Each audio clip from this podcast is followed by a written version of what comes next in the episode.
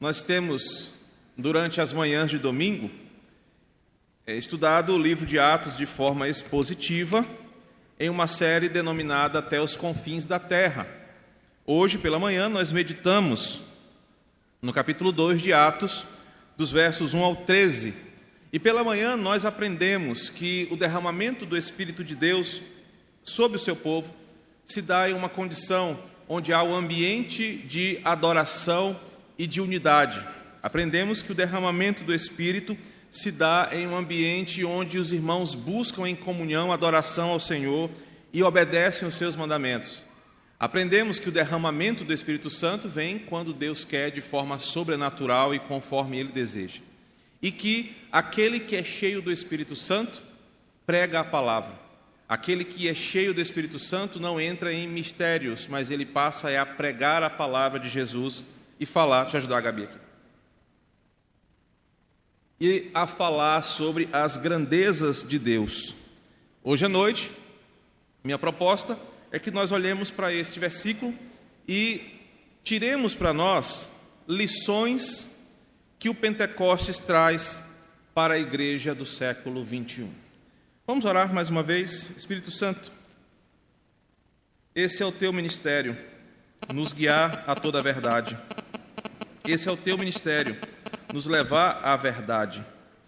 Por isso, Deus, nessa hora ilumina o nosso coração para aprender as verdades que fluem da tua palavra e que elas caiam no nosso coração como uma semente fértil e produtiva.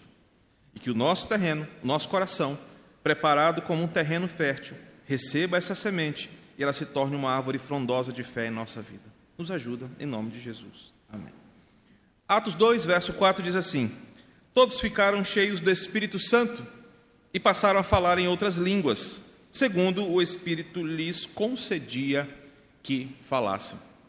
Pela manhã, nós exploramos muito esta unidade, ah, ensinando à igreja como Lucas apresenta este evento e, principalmente, por que fora necessário a descida do Espírito Santo para o progresso da missão da igreja.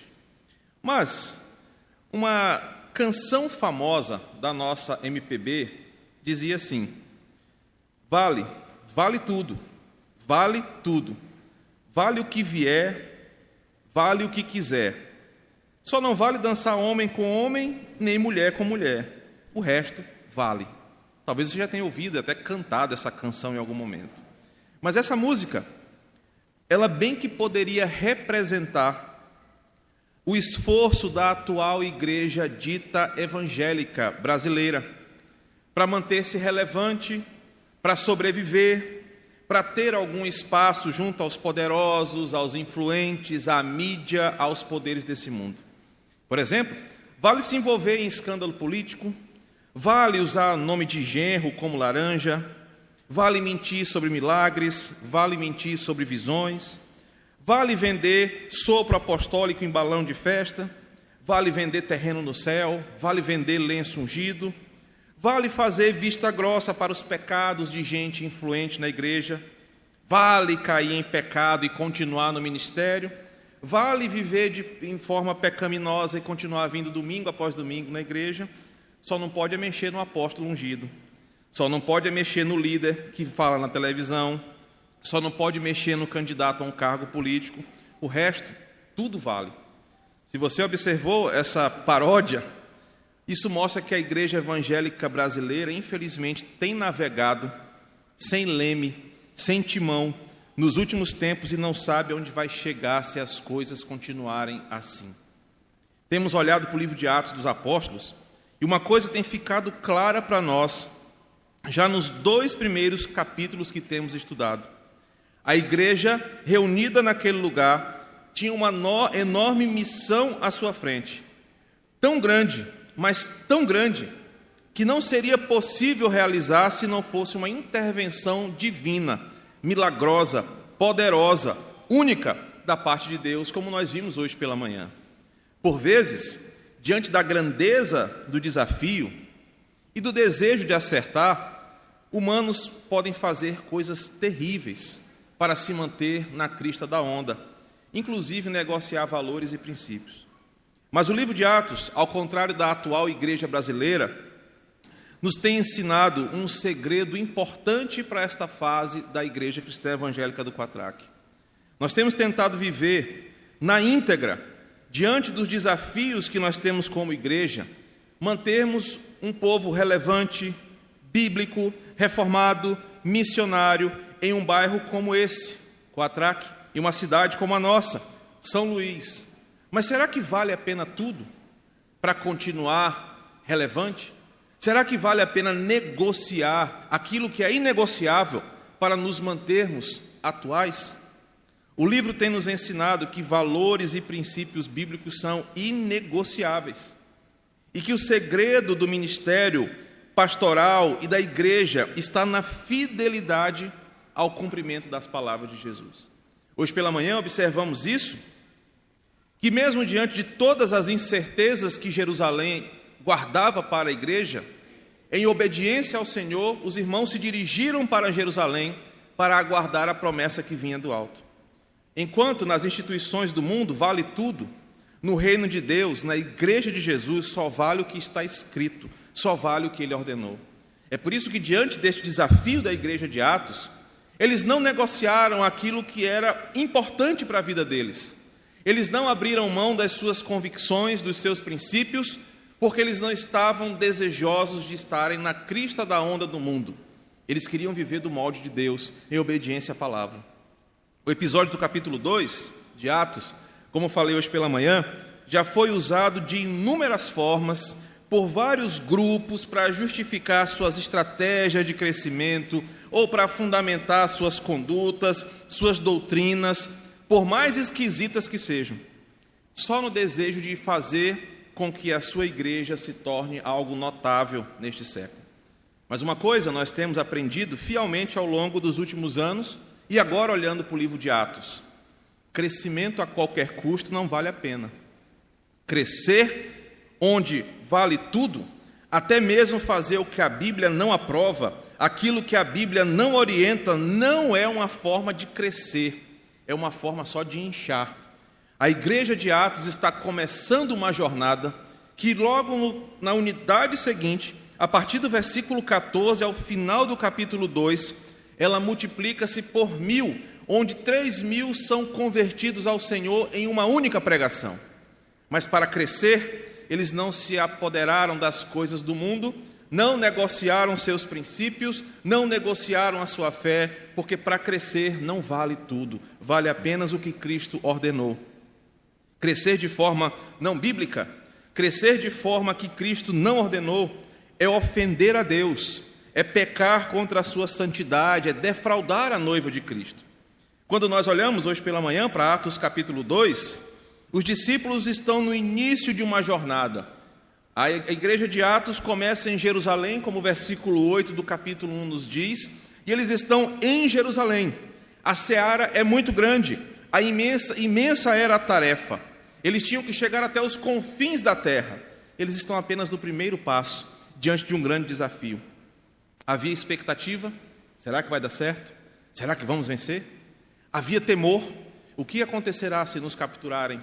O que vão fazer se nos prenderem? Havia naqueles corações muitas dúvidas, mas eles precisariam agir de forma bíblica, de forma certa, de forma santa, para não colocarem tudo a perder. Um passo errado, que fugisse da Escritura, poderia colocar a igreja e a missão em uma grande e grave derrota.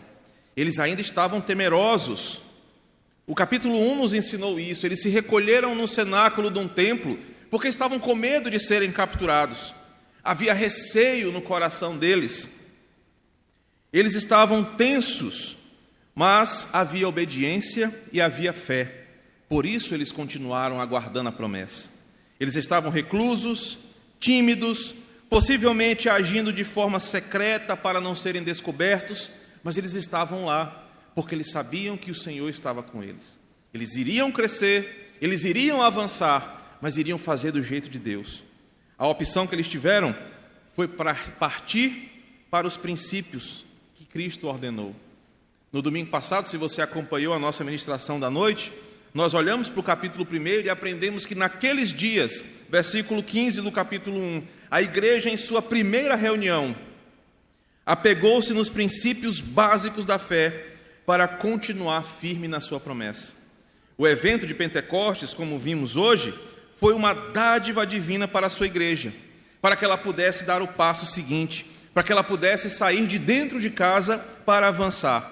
Aprendemos hoje pela manhã que foi uma atividade divina para capacitar a sua igreja. Aprendemos que foi uma coisa sublime, uma coisa que aconteceu porque Deus queria que o seu povo tivesse coragem para testemunhar.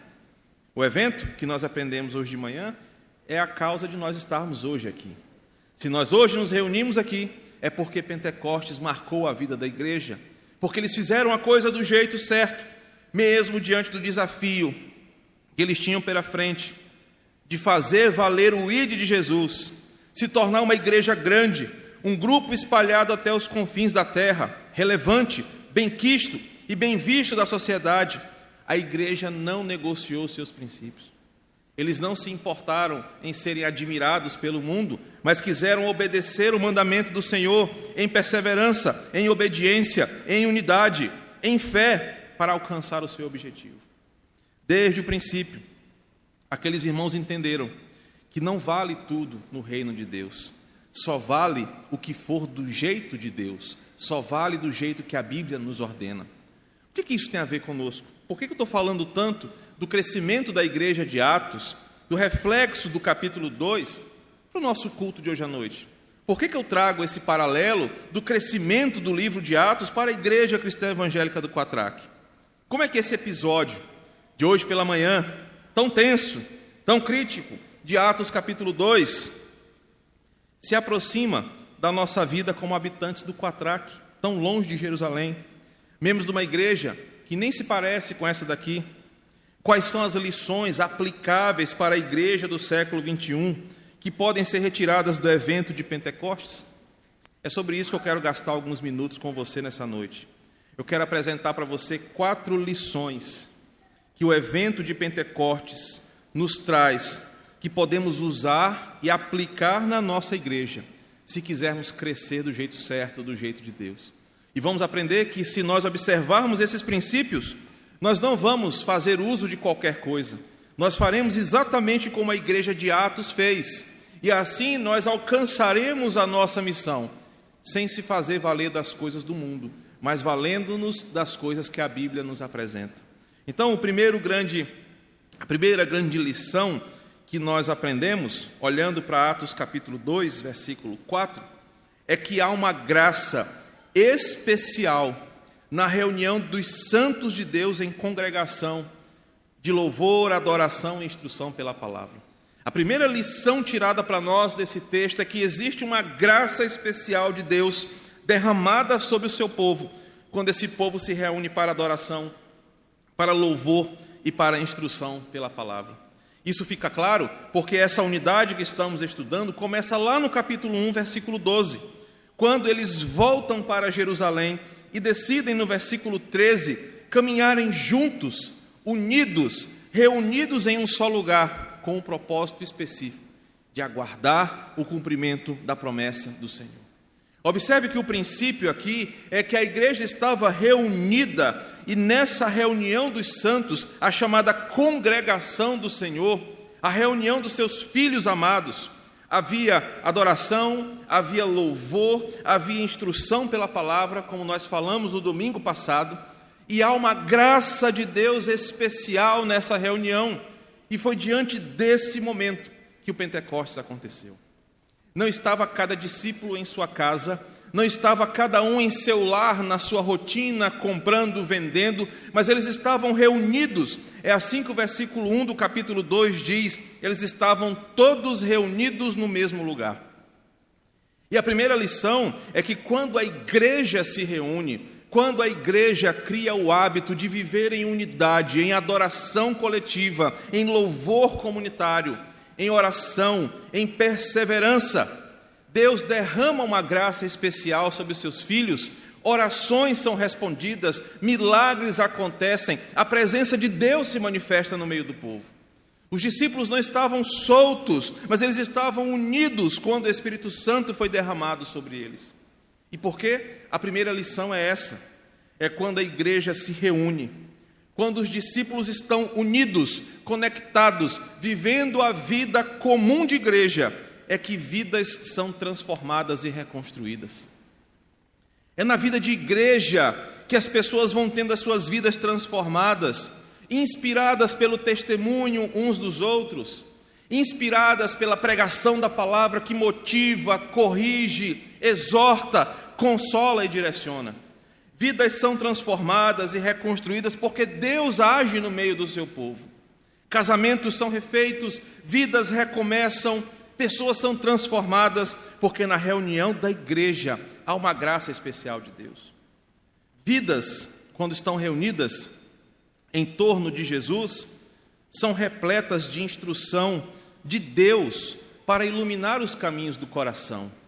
Domingo passado falamos sobre a primeira pregação de Pedro, no versículo 15 ao versículo 22, 20, 20. Pedro exorta aquele povo pela palavra para que os seus corações fossem iluminados, as dúvidas fossem embora e a certeza prevalecesse. É quando a igreja se reúne, nesse momento, que para uns parece tão bobo, mas para outros a compreensão é tão profunda é que nesse momento de pregação da palavra, o pastor Madison some para que a palavra de Deus fale no seu coração. É nesse momento onde nós, o povo de Deus, não olhamos para o homem que está aqui, mas olhamos para essa palavra e ela ilumina o nosso coração, nos dando respostas de Deus, nos apontando a vontade do Senhor, dizendo o que Ele espera de nós. Quando os irmãos estão reunidos, juntos na congregação dos santos, vidas são purificadas, são edificadas sobre a santa palavra de Deus, vidas passam a ser santificadas, porque nós queremos que toda a igreja viva uma santidade coletiva. Por isso que os irmãos mais fracos são exortados, são cuidados, são pastoreados. Por isso que os irmãos mais maduros discipulam os mais novos, para que a santidade se espalhe por toda a igreja e assim haja um ambiente que Deus possa transitar.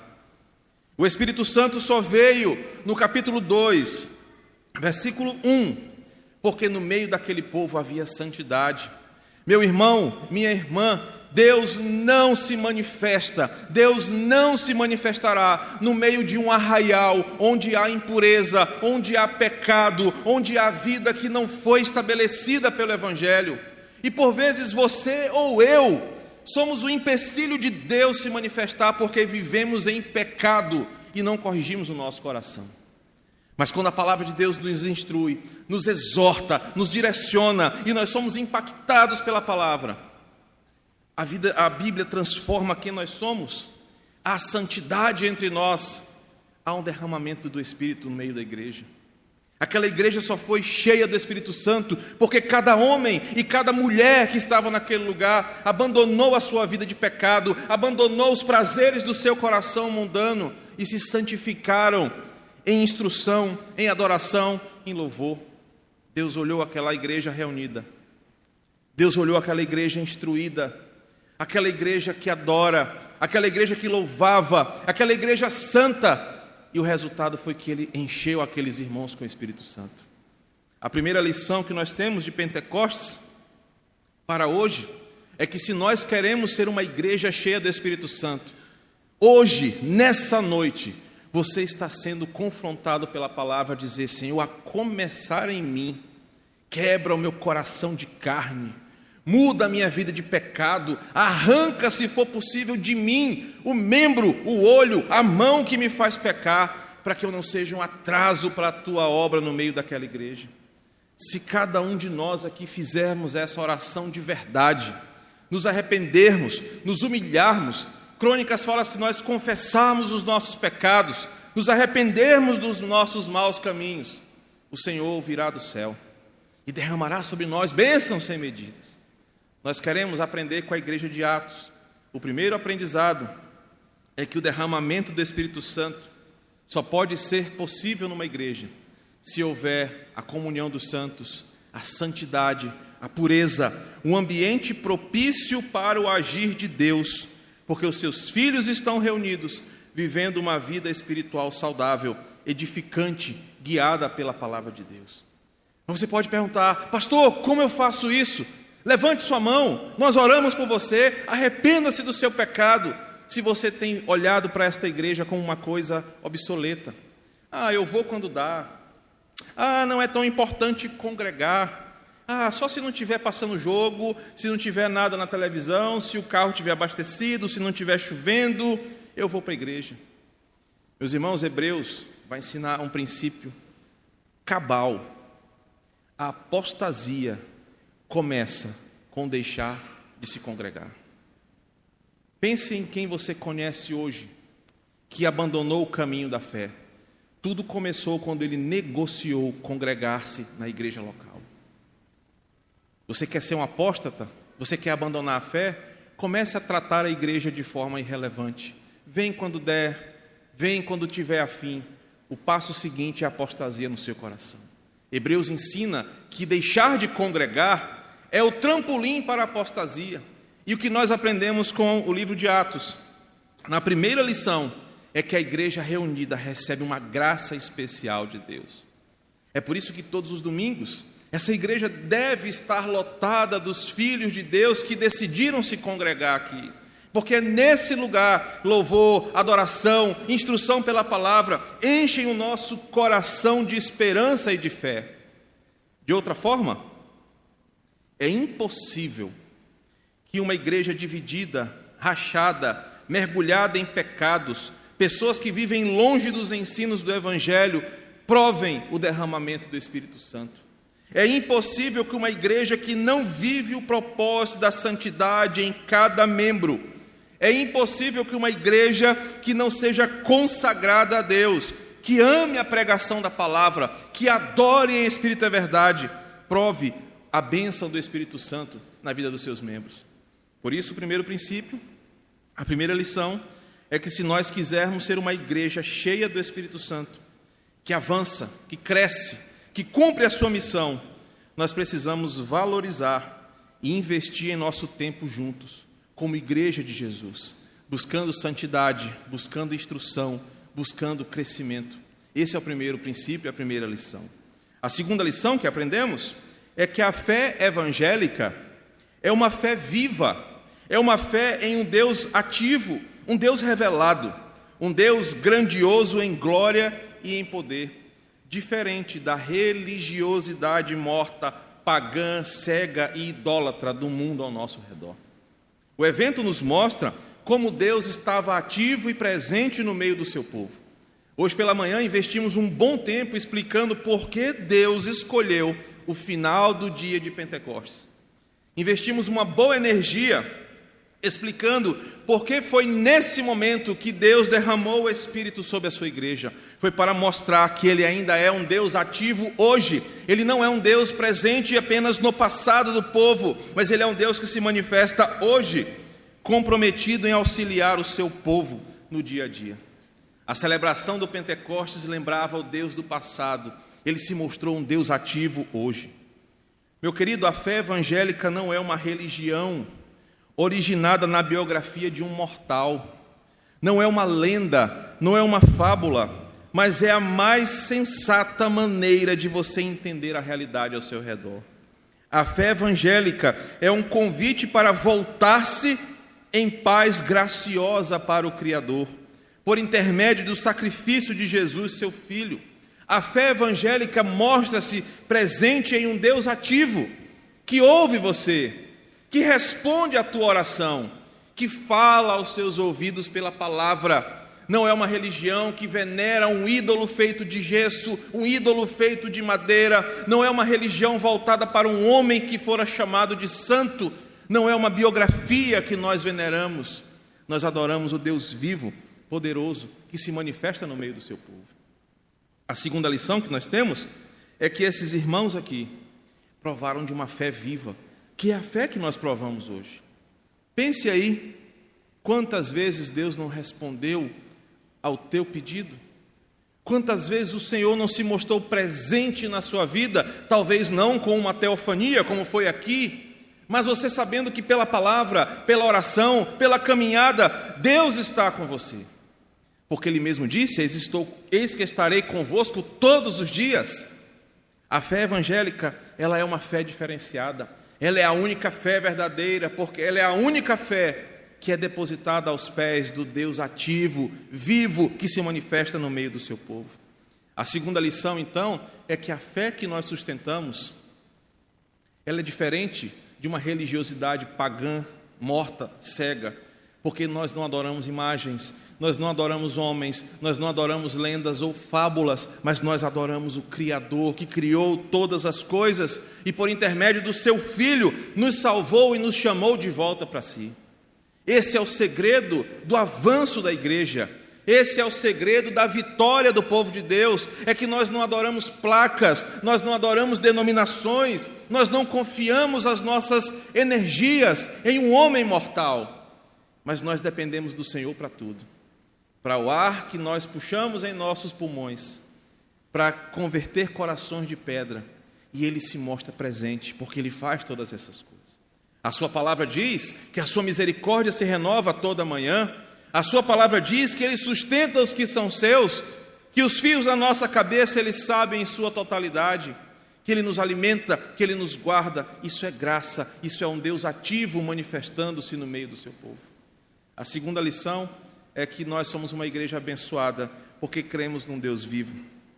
A terceira grande lição é que a manifestação do Espírito Santo no meio do povo de Deus não gera alvoroço, não gera exagero, mas gera obediência, coragem, disposição para pregar a palavra e para viver santamente o Evangelho.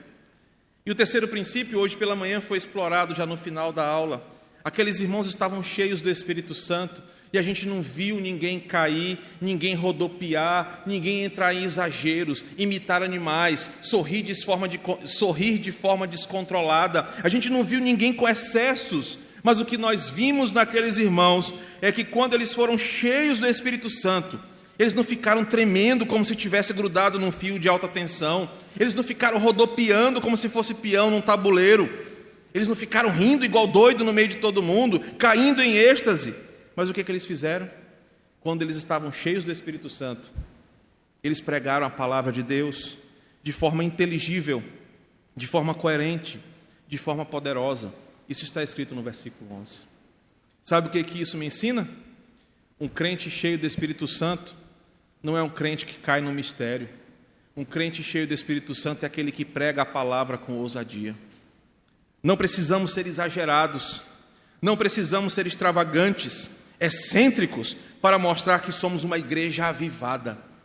Pessoas às vezes esperam sentir alguma coisa. Igreja avivada é uma igreja que eu sinto. Hoje, por exemplo, eu só estou sentindo calor, não sei você. As pessoas pensam que uma igreja cheia do Espírito Santo é uma igreja onde as pessoas vivem em êxtase espiritual. Mas a terceira lição nos ensina que quando os discípulos foram cheios eles não saíram fazendo essas loucuras, como esses, essas coisas que nós olhamos por aí, mas simplesmente se entregaram à evangelização destemida. Simplesmente pregaram a palavra de Deus com coragem, com ousadia e em obediência. Qual é a lição que nós temos? Nós não precisamos de mistério nós precisamos é pregar a palavra para mostrar que nós somos cheios do Espírito Santo.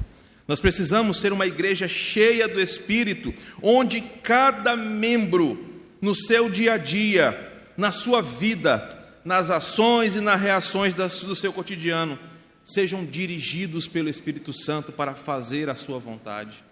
É que cada crente aqui, cheio do Espírito Santo, leve a sua vida sendo dirigida por aquele que é o Espírito da verdade, aquele que é o consolador, aquele que nos convence do nosso pecado, da justiça, do juízo, daquele que nos santifica, daquele que é o nosso guia, daquele que nos levará para Jesus. Isso é uma igreja cheia do Espírito Santo. O resto que nós vemos por aí é bobagem, que não tem nada a ver com a Escritura. A terceira grande lição é exatamente essa. Uma igreja cheia do Espírito Santo. É uma igreja onde cada crente é um missionário, onde cada membro é um pregador do Evangelho, onde cada membro é cheio de Deus e quer falar de Jesus o tempo todo, em todos os lugares. Semana que vem, se o Senhor nos permitir, nós vamos observar o discurso de Pedro. E você vai perceber que a resposta de ser cheio do Espírito Santo é pregar sem medo de morrer. É pregar sem ter vergonha de ser chamado de fundamentalista, de retrógrado, de bolsonarista, ou de lulista, ou disso, aquilo, outro. Pregar o Evangelho é a resposta de um coração cheio de Deus. Se queremos aprender alguma coisa com esta igreja, a terceira lição é: se queremos ser cheios do Espírito Santo, devemos orar para que Ele nos dê coragem para pregar a Sua palavra. A quarta e última preciosa lição que esse texto nos ensina é que a Bíblia sempre será clara em seus ensinamentos, jamais deixando o povo de Deus sem um direcionamento correto. E ao longo da história, essa tem sido a maior distinção da igreja verdadeira de Jesus. É uma igreja que é guiada pela verdade da palavra. Contenta-se com a palavra, sustenta-se pela palavra e vive pela palavra, porque a palavra de Deus nunca nos deixará na dúvida. Por exemplo, no episódio de dom de línguas, podemos claramente entender que o dom de línguas não foi, primeiramente, não foi. Ele não foi resultado de algum tipo de alucinação de algum tipo de uma bebida, um chá ou um elixir que eles tomaram para poder ter acesso ao sobrenatural. Essas coisas não servem para fazer contato com Deus, elas não servem para mostrar a realidade espiritual de Deus.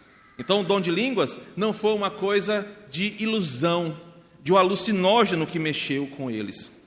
Os discípulos não perderam o controle da sua mente. Os discípulos não perderam as suas funções físicas, eles não perderam os seus reflexos, como nós vemos em alguns contextos por aí.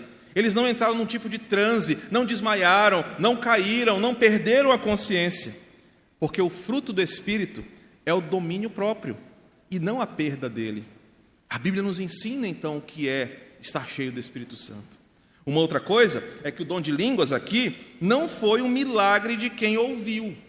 Como hoje pela manhã explicamos, no final do século XIX, alguns tentaram dizer que foi, eles continuaram falando as suas línguas normais, o hebraico, o grego ou o latim, e quem estava ouvindo foi que ouviu em outra língua. Isso deu base para muita heresia que surgiu no século XX. Mas não, Lucas, como um pesquisador, investigador, ele fez questão de dizer: eles falaram, eles falaram em outras línguas. O milagre foi que Deus deu àqueles homens, homens humildes, versículo 7, galileus, um adjetivo pejorativo, uma capacidade de falar idiomas complexos como o árabe, sem nunca terem estudado sequer um semestre na Joy Escola de Idiomas. Eles falaram porque Deus os deu essa capacidade. Ele não foi um caso de um enunciado incoerente. Ele não foi um monte de sílabas sendo repetida emocionalmente. Ele não foi um monte de palavras que ninguém entende, que não faz sentido e que eles ficaram repetindo, feito doidos no mesmo lugar. O texto mostra que essas coisas não edificam e não revelam as grandezas de Deus, por isso que a igreja que praticava isso lá em Corinto era uma igreja problemática, onde os irmãos ficavam naquela, naquele frenesi, falando coisas sem sentido. Mas o que aconteceu aqui foi exatamente o oposto.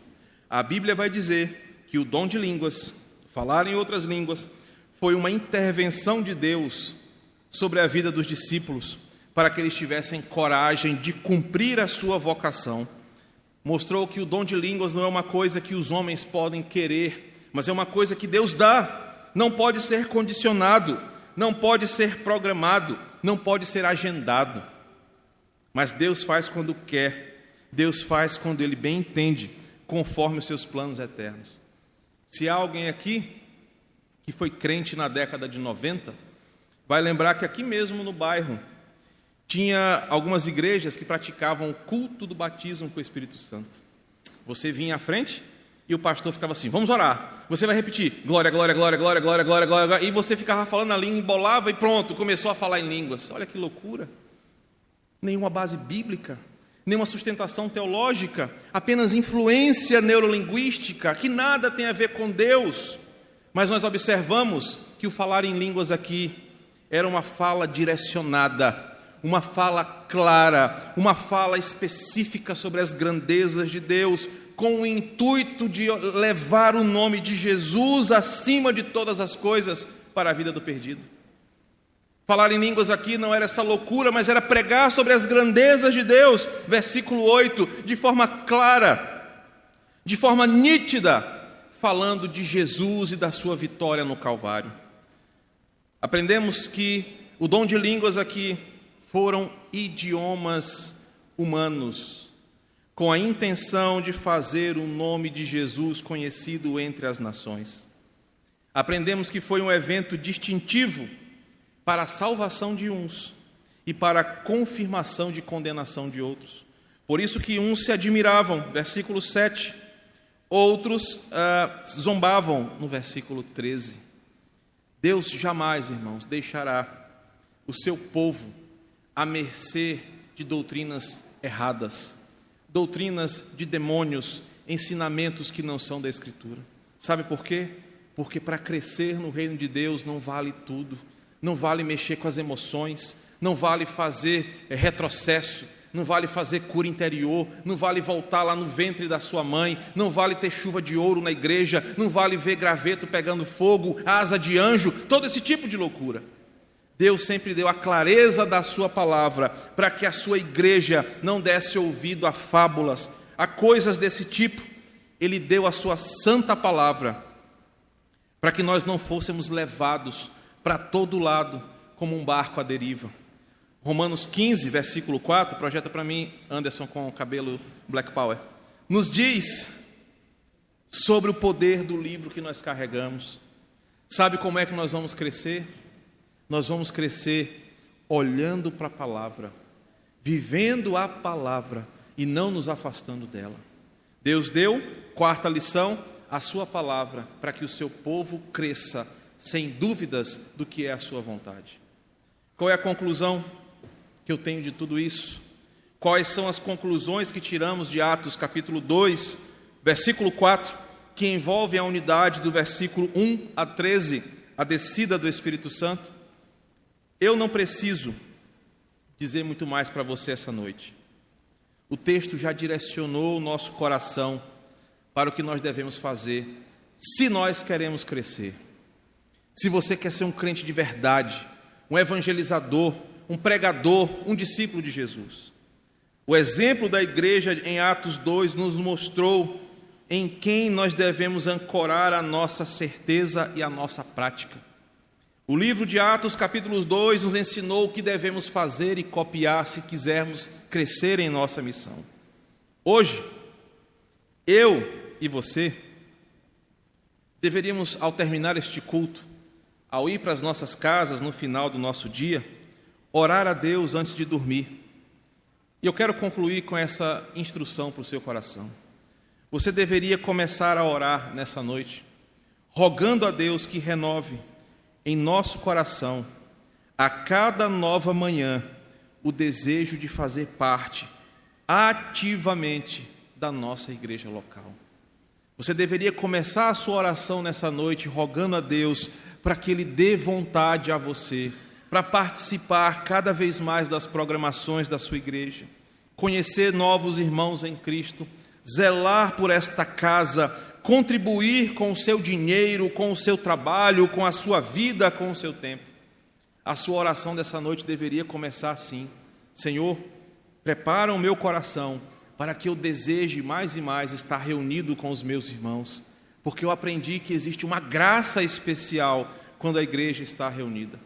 Depois de orar assim, você deveria continuar orando a Deus para que a nossa vida, a nossa fé, seja cada vez mais confirmada como uma fé viva, uma fé ativa, atuante, que nós pudéssemos provar, para que Deus, Deus pudéssemos provar Deus falando conosco e cuidando de nós. Você deveria orar pedindo, Senhor, usa-me como um instrumento teu. Senhor, manifesta-te na minha vida, para que eu possa te ver, te sentir, te adorar, te ter perto de mim pela tua palavra. A tua oração deveria ser para buscar intimidade com o Senhor. após esse pedido, você deveria continuar orando por maturidade e crescimento espiritual bíblico, moderado, equilibrado, para que essa igreja não sirva de escândalo pelos excessos que nós vemos por aí. Você deveria orar para que a igreja do Quatraque seja sempre essa igreja prudente, madura, zelosa pela palavra, que a partir daqueles que assumem este sagrado púlpito, a cada um de nós, a maturidade espiritual seja a nossa marca. Você deveria orar, depois de tudo isso, por Deus sendo manifesto em sua vida, para que você aprenda a palavra de Deus e possa ensinar a cada vez mais outras pessoas. E aí sim, concluir a sua oração, declarando a Deus o amor que você tem pela Sua palavra, o amor que você tem por este livro que tanto nos alimenta e nos instrui. Meu irmão, essa seria uma oração linda, uma oração de uma igreja que aprendeu com o exemplo da igreja de Atos, uma oração que crentes de verdade fariam ao Senhor. Então, se você é esse tipo de crente, se você tiver coragem de orar assim, faça esta oração à noite e certamente os frutos virão na nossa igreja. Amém? Vamos orar. Pai querido, louvado seja o teu nome, Senhor, por todos os teus grandes feitos realizados entre nós. A igreja de Atos nos ensinou quatro importantes lições nessa noite